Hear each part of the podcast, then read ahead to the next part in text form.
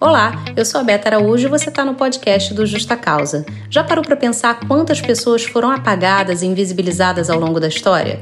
É por isso que o quadro Bora Conhecer Histórias de Quem Fez História chegou aqui no Justa Causa. Aproveite!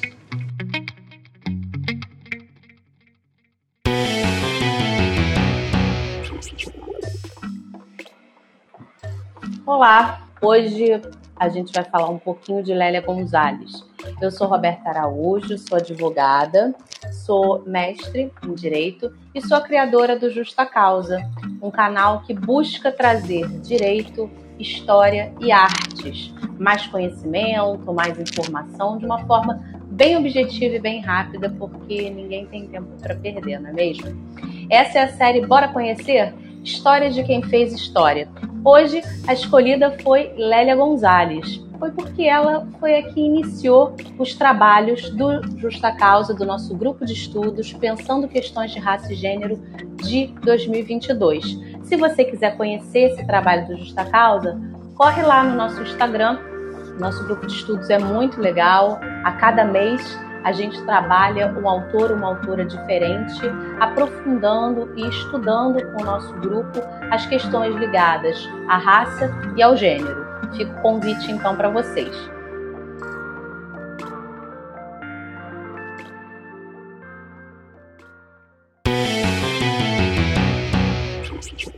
Bora conhecer Lélia Gonzalez? Ela nasceu no dia 1 de fevereiro de 1935 ela era filha de um pai ferroviário e de uma mãe empregada doméstica, seu Acácio e a dona Ursinda. Ela teve vários irmãos, ela era penúltima de 18 irmãos.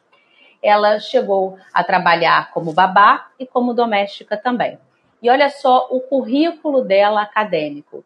Ela se graduou em História e em Filosofia.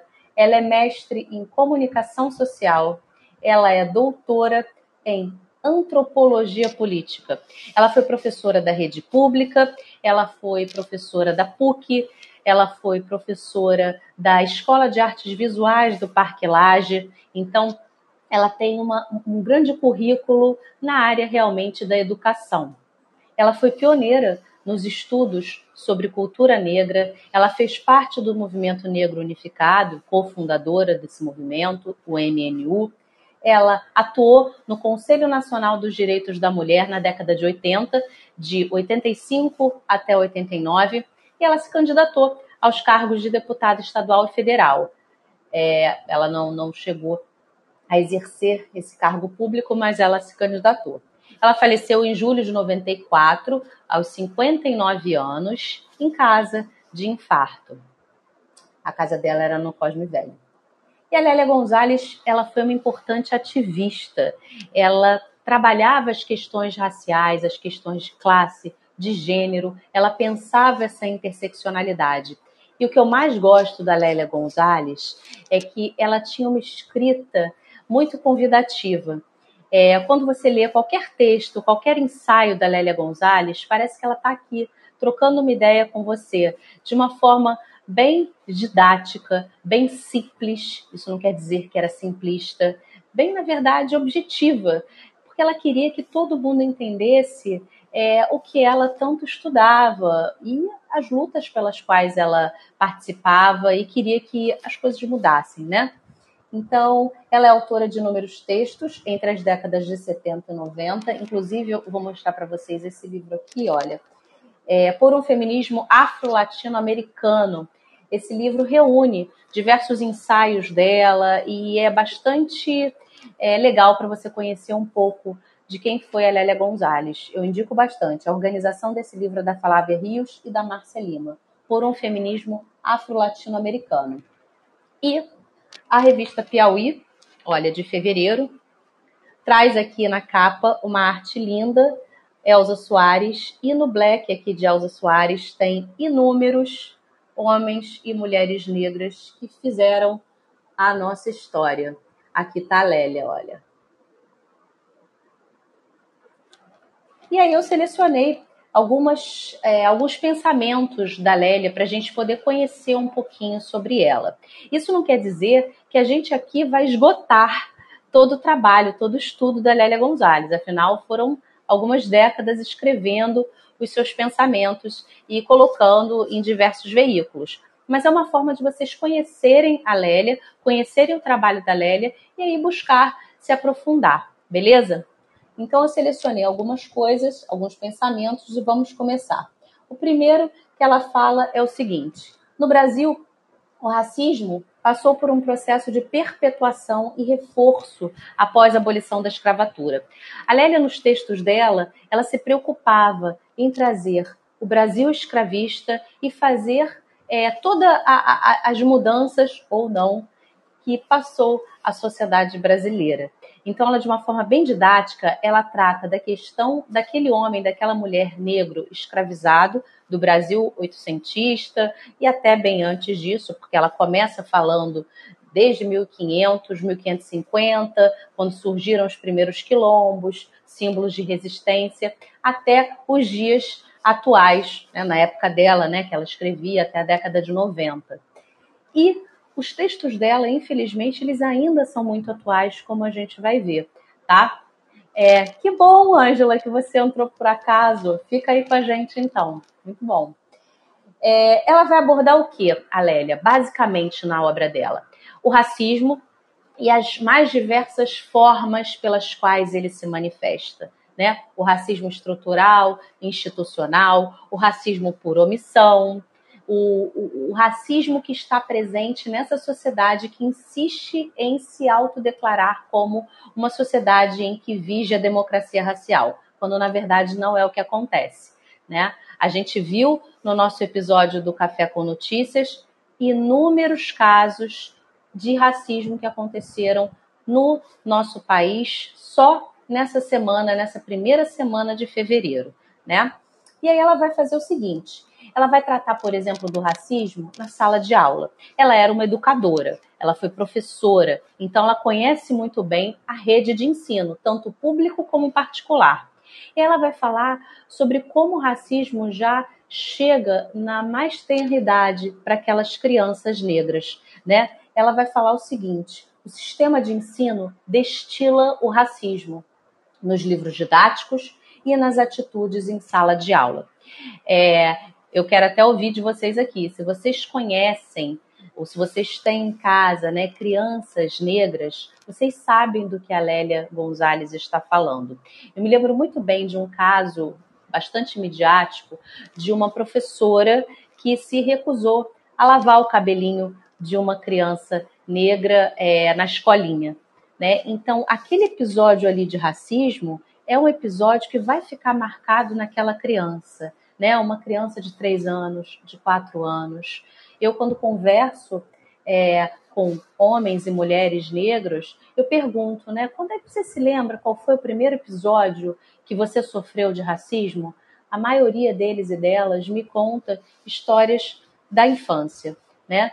E aí é óbvio, não interessa se você vive em uma casa repleta de amor, porque lá fora o mundo, infelizmente, ainda é extremamente racista. E é horrível você ter que preparar aquela criança para o que vai acontecer lá fora. E é isso que a Lélia fala.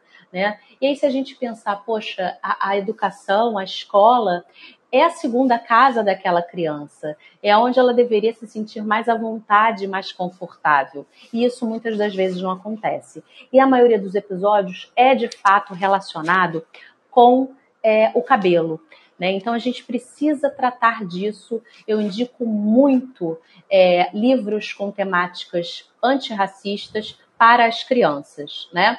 Então, por exemplo, o livro Amor de Cabelo, Hair Love, tem o documentário, o curtazinho que está disponível no YouTube também para assistir com as crianças. Tem diversos livros: Meninas Negras, Princesas Negras, Pequeno Príncipe Preto. É só você buscar na internet que você vai ter diversas ferramentas para trabalhar com as crianças. E, é, e eu preciso ressaltar: não só crianças negras, crianças brancas precisam ter contato com literatura antirracista. Beleza? Então, esse é o, é o, primeiro item assim que eu trago da Lélia, que é muito importante, né? Ela falando sobre o racismo nas salas de aula. E a Lélia Gonzalez, como eu falei, ela foi é, empregada doméstica, sua mãe também foi. Então, ela fala com muita propriedade sobre aquele lugar daquela mulher negra empregada doméstica na nossa sociedade, né? Então, ela trabalha muito essa questão da empregada doméstica nos textos dela. Né? Ela se preocupa com isso e ela vai fazer esse contraponto muito importante. Né? Ela vai fazer é, a ligação do Brasil escravista para o Brasil dos dias atuais. Por exemplo, quem era aquela mucama, aquela é, escravizada, portas adentro, que era o que se chamava, né? Aquela mulher que era tida como mais bonita, né? Que ia ter contato com a casa grande, que ia transitar por ali por dentro, totalmente hipersexualizada, que tinha as funções de ficar ou perto da Sinhá ou com os filhos dela. E quem é a empregada doméstica dos dias atuais? E aí eu trago também uma pensadora muito importante dos nossos dias atuais, que é a Preta Rara, que fala né, sobre isso. A senzala é o partido de empregada agora, né? É isso. É, é, é, o racismo a escravidão, ela infelizmente ela não teve essa ruptura por completo, né? Ela foi na verdade ganhando uma nova roupagem. Isso Lélia já falava ali, olha, na década de 70 nos textos dela. E ela vai falar o seguinte: a doméstica tem sofrido um processo de reforço quanto à internalização da diferença da inferioridade, da subordinação. No entanto, foi a doméstica que possibilitou e ainda possibilita a emancipação econômica e cultural da patroa dentro do sistema de jornada dupla.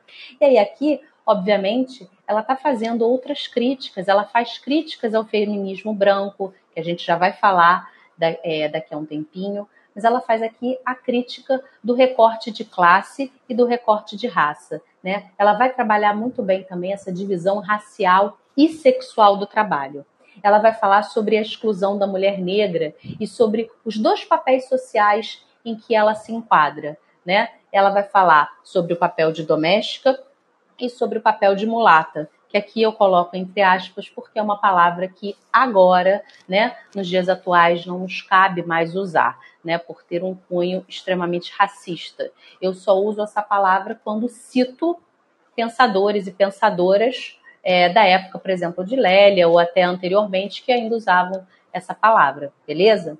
E aí ela fala, né, da mulata, que a mulata vai sofrer esse processo de reificação, né, de coisificação. Ela vai continuar sendo um objeto sexual, totalmente hipersexualizada. E a empregada doméstica vai ser aquela que vai ter aquela dupla jornada. Ela vai trabalhar para a família dela e também para aquela outra família, para que aquela mulher é, branca, né, na maioria das vezes, ascenda socialmente, tenha é, conquistado mais espaços no ambiente de trabalho, saia de casa para poder trabalhar, né? E aí ela vai falar o seguinte, sobre a mulata, sobre esse processo aí de objetificação, eu me lembro muito de um poema da Elisa Lucinda. Aliás, eu não sei se vocês conhecem a Elisa Lucinda. Elisa Lucinda também, para mim, é uma grande escritora, poeta, atriz, cantora. E ela escreveu um poema Mulata Tipo Exportação, que eu deixo aqui a dica para vocês depois lerem com calma. Né? Eu gosto muito é, do pensamento da Elisa Lucinda. E aí, quanto à divisão racial do trabalho, que a gente já começou a falar aí um pouquinho, vocês já devem perceber como que o negro e o branco é tido na nossa sociedade, na nossa sociedade de classes, na nossa sociedade racista. Ela vai falar sobre privilégio, ela vai falar sobre privilégio racial. O privilégio racial é uma característica marcante da sociedade brasileira, uma vez que o grupo branco é o grande beneficiário da, da exploração. É, então, a doméstica, para ela, vai ser a mucama permitida dos dias atuais. E ela vai falar uma frase muito forte, muito é, pesada até, mas é uma frase que infelizmente reflete a, a realidade. Ela vai falar que a doméstica é o burro de carga que carrega a sua família e a dos outros nas costas ela está certa, né? Ela infelizmente está certa. E aí a gente pode falar, por exemplo, sobre a questão da pandemia, né? É, isso aconteceu muito na pandemia. É, é, Lélia não viveu, infelizmente, para falar sobre esses tempos em que a gente está. Mas vocês se lembram quando aconteceu o lockdown? quem foram as pessoas que continuaram trabalhando? Quem foram as pessoas que não puderam se permitir ficar em casa? Então a gente tem, obviamente, uma divisão racial do trabalho. Né? A gente tinha a questão dos entregadores, né, dos aplicativos, e a gente tinha a questão das empregadas domésticas. Muitas delas não tiveram a dispensa das casas em que elas trabalharam. Porque qual, era, qual seria o correto a se fazer numa situação de pandemia em que morria-se milhares de pessoas ao dia? Essa pessoa, essa mulher que tem família também, só que, no entanto, ela é também objetificada, ela é uma coisa para aquelas pessoas que a contratam. Ela deveria ter ficado em casa, cuidado dos seus e das suas e continuar recebendo o seu salário ou a sua diária, se fosse diarista. Né? A maioria das pessoas fez o quê? Continuou com os serviços daquela pessoa, pagando-a, ou então a dispensou sem pensar, né? Como que aquela pessoa ficaria sem aquele provento, né? Que ela tinha certinho, garantido mês a mês. E aí eu cito aqui, eu preciso citar, uma série em quadrinhos, eu não sei se vocês chegaram a, a conhecer, do Leandro Assis Ilustra e da Priscila Oliveira. É uma série que se chama Confinada, que vai falar justamente sobre isso. É, eles lançaram agora o livro, né? É, Os Padrinhos Confinada. Tá lindíssimo. até esqueci de pegar aqui para mostrar para vocês.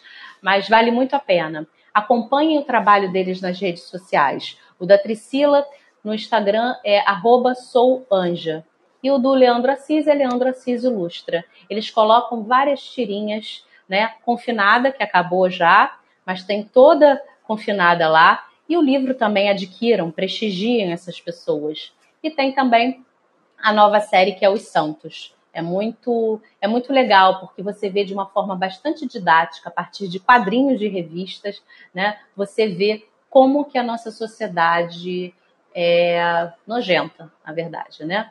É isso. E aí ela vai falar, continuar falando sobre a divisão racial do trabalho, ela vai falar sobre a questão da entrada de serviço, né? Sobre a questão das empregadas que precisam usar os elevadores de serviço. E aí eu me lembrei imediatamente quando li é, de um episódio daquela série Coisa Mais Linda, não sei se vocês já viram, né? Que a personagem da Patti de Jesus é uma empregada doméstica e tem justamente esse, esse, essa questão ela está chegando com um carrinho cheio de compras da feira. A patroa, uma senhora branca, vai pegar o elevador e o elevador de serviço está enguiçado, está com defeito. E aí o porteiro vira e fala: ah, mas você tem que subir. Ela, poxa, vou ter que subir esses andares todos de escada e com carrinho, né?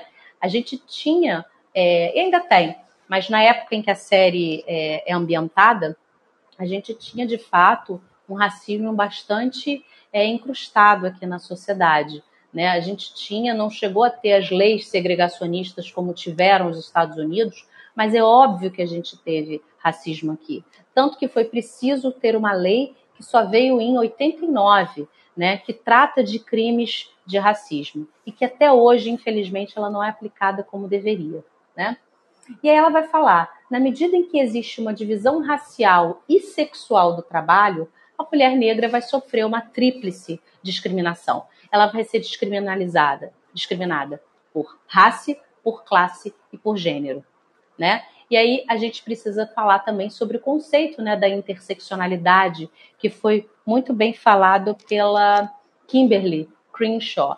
Ela tem um vídeo no YouTube que eu, na verdade, sempre recomendo, se vocês puderem assistir, tem legendas, e também o livro da Carla Cotirene, Interseccionalidade, um, um livro bem fininho da editora Jandaíra, é, bem didático também para vocês conseguirem compreender o que, que é a interseccionalidade, o que, que é trabalhar com essas encruzilhadas que a mulher negra tem, né? perpassando é, questões de gênero, de raça e de classe. Um momento eles se cruzam, né? É, e ela vai falar sobre a questão dos currículos, né? É, boa aparência, por exemplo, educação. O que, que é isso? Isso nada mais é do que uma forma racista de você escolher as pessoas que vão trabalhar naquele, naquele local. Né? Então, se você coloca boa aparência, já estava ali de uma forma subliminar pessoas negras não seriam bem-vindas. Isso até hoje acontece, né? Pode não ter assim de forma explícita a boa aparência, mas na hora de uma entrevista, por exemplo, pergunta-se para a mulher negra se ela alisaria os seus cabelos, por exemplo. Isso foi um caso que aconteceu bastante midiático, né? A moça falou: É, mas por que, que eu tenho que alisar os meus cabelos? Ah, não, porque aqui a gente só tem vendedoras com cabelos lisos, porque a gente precisa atender aos padrões, entre aspas, aqui, é, de quem vai consumir na loja, e é esse. É, é, é isso que é, é assim, né? Se você quiser, aceite desse jeito, senão, boas festas, né? Então a gente ainda tem isso, né? A gente ainda tem o racismo. Ela vai falar sobre esse processo que se dá com as pessoas negras, até de não alta aceitação da sua cor, porque a gente fala em cabelos finos, traços finos. Ah, ela é uma mulher negra, mas ela é muito bonita, ela tem uns traços de boneca, traços finos. E isso vai levando aquela pessoa a não aceitar quem ela realmente é, né? Ela fica, ela, ela passa a olhar pessoas negras da mesma forma que o dominador as olha, né? Ela vai falar também sobre o coisa de preto. E aí ela vai falar o seguinte: por que será que tudo que incomoda é coisa de preto? Por que será que ao ler o Aurélio, dicionário, né, no verbete negro, a gente encontra uma polissemia marcada pelo pejorativo e pelo negativo? Isso ele escreveu há décadas. E aí a gente tem um caso muito emblemático daquele jornalista, né, William Vac, que falou aquela barbaridade que foi captada, né, porque ele pensava que não estava gravando, não estava ao vivo, né? Falou que ele tinha que ser preto. E foi daí que veio aquele movimento com a hashtag Coisa de Preto. E é, é, a gente vê como determinadas atitudes racistas estão presentes né, à nossa volta. E a pessoa, quando menos espera, ela solta. Porque é muito curioso quando se pergunta para a pessoa: Mas você é racista? Não, eu não sou racista, mas eu conheço alguém racista. Né? A pessoa nunca é racista. Só que nessas atitudes você consegue perceber, sem a menor sombra de dúvidas, o viés racista que está ali incrustado. E aí ela vai justificar trazendo conceitos como ah, mas o racismo é estrutural, mas o racismo é institucional. Ué, mas se você é uma pessoa racista, como é que você pode também cobrar que a sociedade como um todo, que a sua estrutura não o seja? E aí ela vai falar, vai fazer a crítica, como eu falei, ao feminismo branco, tá? Ela vai falar o seguinte: as feministas, né, elas não atentam para o fato da opressão racial.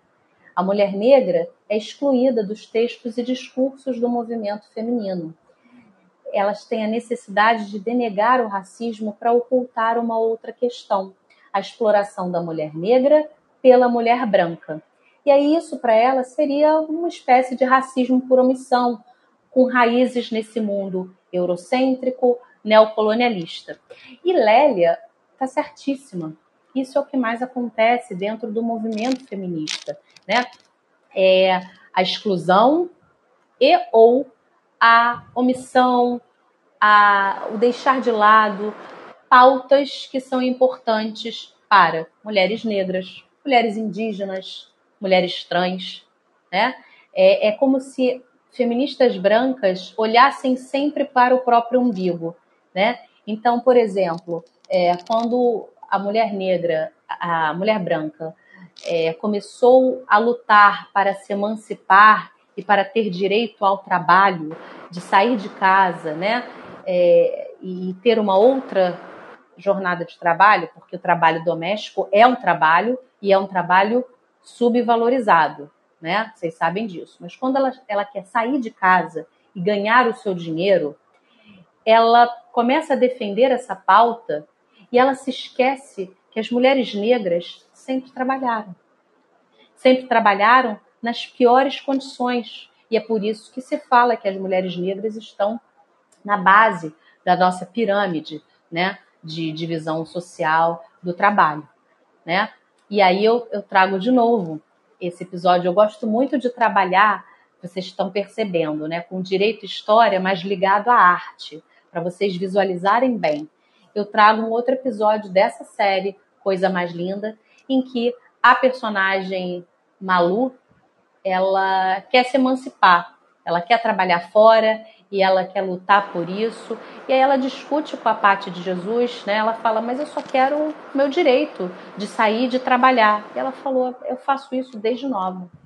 Né? Eu trabalho desde cedo, né? Eu não posso ficar com a minha filha, né? Eu não, não, não tenho como ficar com a minha filha porque eu tenho que sair para trabalhar. Então são inúmeras questões que a gente precisa se atentar quando a gente fala em feminismo, né? Isso não quer dizer, né? Porque as pessoas também tendem a, a, a querer é, distorcer o que essas pensadoras negras falam. Isso não quer dizer que Lélia Gonzalez é contra o feminismo, ou é contra pessoas brancas, isso não tem nada a ver. Ela só está falando que é preciso se atentar a essas pautas, as pautas das mulheres negras, mulheres indígenas, isso é necessário. E ela fala: eu chamo de irmãs as mulheres brancas, né, feministas, que estão realmente imbuídas nessa causa, nessa luta, e que têm consciência da questão da, da pluralidade, né? E ela está certíssima. Ela vai falar o seguinte: o feminismo latino-americano perde muito da sua força, subtraindo um fato da maior importância, o caráter multirracial e pluricultural das sociedades da região. É isso. Se você começa a retirar todas as pautas, esvaziando, quais são as que vão ficar? Só as que lhes interessa? Afinal, o feminismo então é um movimento individualizado? é só para você? A gente precisa pensar sobre isso, né?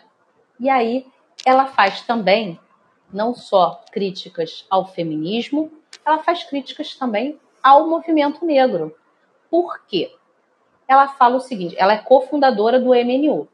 Nossos parceiros do movimento reproduzem as práticas sexistas do patriarcado dominante e tentam nos excluir da esfera de decisão do movimento. Né? Então percebam como ela faz críticas bastante contundentes, né, quanto ao feminismo e quanto ao movimento negro, né? Por quê? Por conta daquela tríplice, daquela tríade que ela fala, né, do que a mulher negra sofre, né? As encruzilhadas de raça, gênero e classe. Tá gostando do conteúdo? Então que tal ser madrinha ou padrinho do Justa Causa? É, corra lá no Apoia-se, a partir de cinco reais mensais você vai fazer toda a diferença na produção do meu conteúdo. Ah, tem também cursos e clubes muito legais para você participar. Nosso Clube Direito e Arte, para você ler todo mês um livro de ficção e assistir a um filme, e também o nosso grupo de estudos pensando questões de raça e gênero, em que a gente debate todo mês um livro de não ficção. É, ela vai falar sobre os mecanismos de controle, controle de corpos, de controle de corpos negros. Então, ela vai falar muito também sobre a violência, sobre a opressão policial, algo que acontece, infelizmente, até hoje, a gente sabe disso. Inúmeros casos, inúmeras matérias divulgadas sobre essa violência policial, sobre é, homens negros que sofrem abordagens totalmente ilegais, sobre homens negros que são, entre aspas, não é? confundidos com assaltantes, com bandidos, que tomam uma dura de polícia. Aliás, você pergunta então para um homem negro com quantos anos você tomou a sua primeira dura, né? Você nem pergunta mais se você já sofreu ou não alguma abordagem policial, alguma violência policial, porque infelizmente já sofreu, né? E aí, quando ela fala de violência policial, eu deixo aqui, é, porque tem gente que ainda questiona, né, e fala que é um absurdo. Claro que não, isso não acontece. Eu deixo aqui uma sugestão de livro e filme, que é O ódio que você semeia, da Andy Thomas. É um livro que é classificado como infanto-juvenil, né, ou então young adult, mas que vale para todos os tipos, todas as faixas etárias. O ódio que você semeia. Ou assista ao filme e vejam como, infelizmente, pais e mães de crianças negras precisam ensiná-las determinadas é, condutas que elas precisam ter, por exemplo, quando sofrem uma abordagem policial, que não precisamos ensinar a crianças brancas. Né? Então, Não sei se vocês já assistiram. Se já assistiram, coloquem aqui. É um, é um filme bastante didático nesse ponto, né? E aí, o tema da live é Lélia Gonzalez e o português, né? A gente abordou várias coisas que Lélia falou, mas a gente precisa falar sobre o português. O que, que é isso? O que, que é português? Né? Por exemplo, quando uma pessoa fala Flamengo e não fala Flamengo. Isso tem uma justificativa, né? E as pessoas muitas vezes debocham, né? Ai, que burra, que ignorante, sabe nem falar, tá falando errado. E ela vai falar é, sobre os reflexos, como eu falei, né? Da escravidão na construção dos estereótipos das pessoas negras. E aí ela vai falar, vai trazer a figura daquela mãe preta. A mãe preta que era aquela que é, cuidava daquelas crianças desde a mais tenra idade, né? Que muitas vezes podia ser uma ama de leite, ou seja, amamentava aquelas crianças brancas e que cuidava daquelas crianças com todo carinho. Era até uma relação paradoxal, né? Porque ela era uma mulher escravizada, mas ao mesmo tempo ela sentia de fato amor e carinho por aquela criança que ela estava cuidando. Quando muitas das vezes ela deixava as suas crianças aos cuidados de outra pessoa, de outra mulher escravizada, é, ou então até as perdia, né? É, porque eram vendidas, enfim.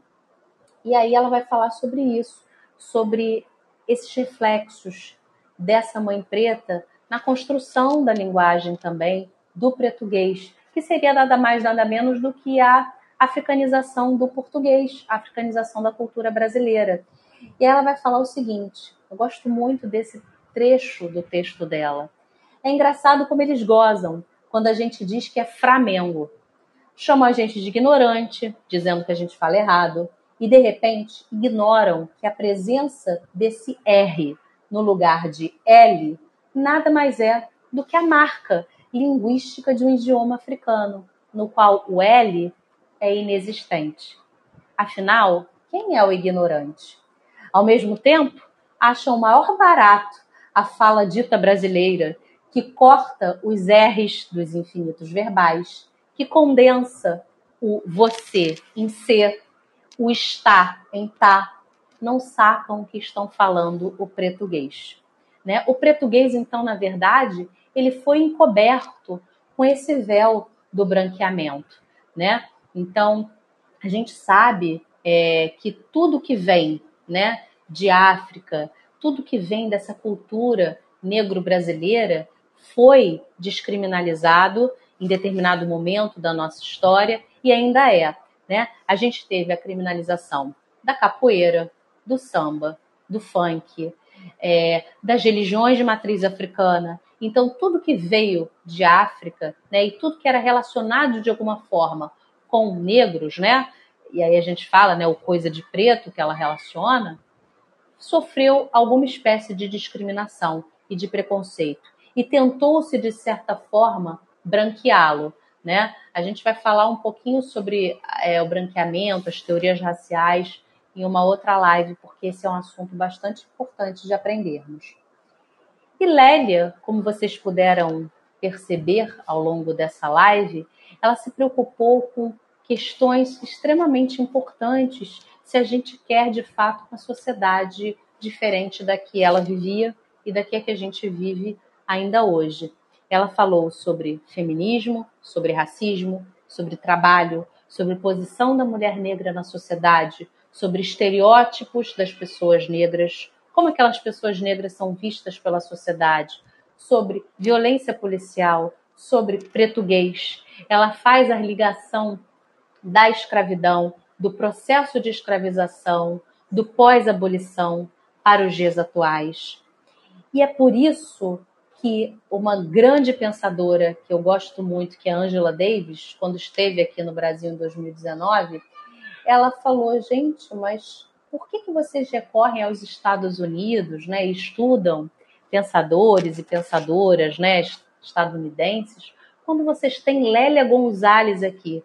Eu aprendi muito com Lélia Gonzalez. Ela, ela enalteceu a figura de Lélia e colocou-a justamente no patamar em que ela merece, que lhe é devido. Né? E realmente muitas pessoas não conhecem ainda o pensamento de Lélia Gonzalez, a importância da Lélia Gonzalez para nossa sociedade e o quanto que ela fez, né, na área da educação. Ela foi professora, então quanto que ela fez ao longo desses é, textos que estão aqui nesse livro por um feminismo afro-latino-americano. Eu recomendo muito a leitura. É, e ela fez de forma bastante didática, para que todo mundo pudesse ter acesso, ler, compreender, se questionar, refletir, mudar. E aí eu encerro essa live com a frase dela: A gente não chegou a esse estado das coisas. O que parece é que a gente nunca saiu dele. E aí fica essa reflexão para vocês. Né? A gente precisa refletir para a gente poder mudar. E se vocês quiserem também saber mais sobre questões de raça e de gênero, participem do grupo de estudos do Justa Causa. Vão lá no Instagram, justa.causa, me mandem uma mensagem. Espero que vocês fiquem bem. Muito obrigada a todo mundo que acompanhou. Um grande beijo, fiquem bem. Bom início de semana para todo mundo. Esse foi mais um Bora Conhecer Histórias de Quem Fez História. Espero que você tenha curtido. Aproveite e siga o Justa Causa nas redes sociais: Instagram, TikTok, Twitter e YouTube. Até a próxima!